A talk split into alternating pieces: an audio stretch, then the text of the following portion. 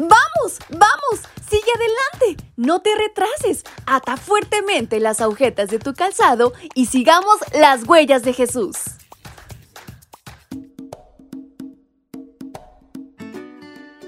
Hola, hola chicos y chicas, ¿cómo están? Muy buenos días. Bienvenidos sean a su devocional para menores y adolescentes esta mañana. Su amiga Fabi les saluda y les invita a prestar muchísima atención a una historia interesante que está a punto de ocurrir y saben que se relaciona con la de ayer. ¿Quieren saber de qué se trata? Pues aten fuertemente el calzado de sus agujetas y sigamos las huellas de Jesús.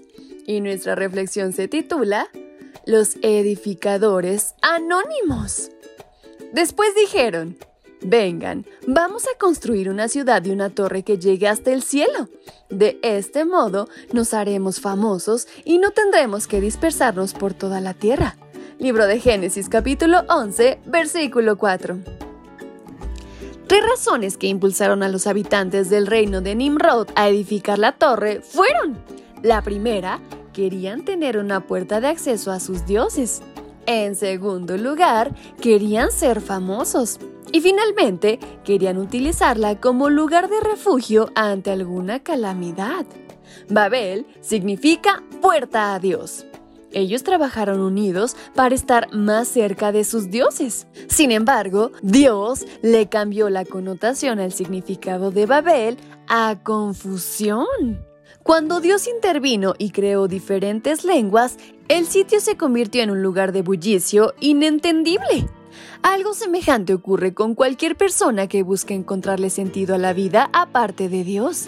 El resultado siempre será confusión. La segunda razón tiene que ver con el hecho de que deseaban ser famosos y que todos recordaran siempre sus nombres.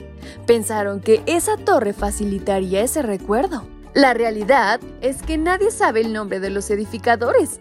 Todos pasaron al olvido. Así ocurre con todos los que no colocan su confianza en Dios. Si tú anhelas que tu nombre sea famoso y permanezca, la única manera de lograrlo es cuando aceptas a Jesús como tu Salvador personal. Entonces, así serás famoso.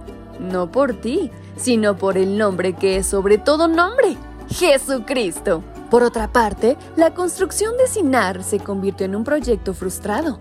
Es desalentador empezar una actividad y no terminarla ya sea por falta de voluntad, por inconstancia o por una mala planeación.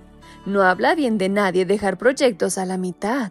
Si te propones objetivos según la voluntad de Dios y cuentas con su bendición, siempre debes terminar lo que empieces. Por último, al frustrarse el plan, ya no tendrán un sitio de manufactura humana para refugiarse ante alguna eventual crisis. Lo que ellos no entendieron o no quisieron reconocer es que sin importar la calamidad, Dios nos concede su protección en cualquier sitio. Su cuidado para nosotros no depende de una gran fortificación, sino de su gracia a pesar de las circunstancias. Así que no lo olvides. Ora siempre para que Dios guíe tus pasos y sus ángeles te acompañen a ti y a tu familia. Que así sea. Y si así Dios nos lo permite, el día de mañana nos escucharemos nuevamente. Bye bye.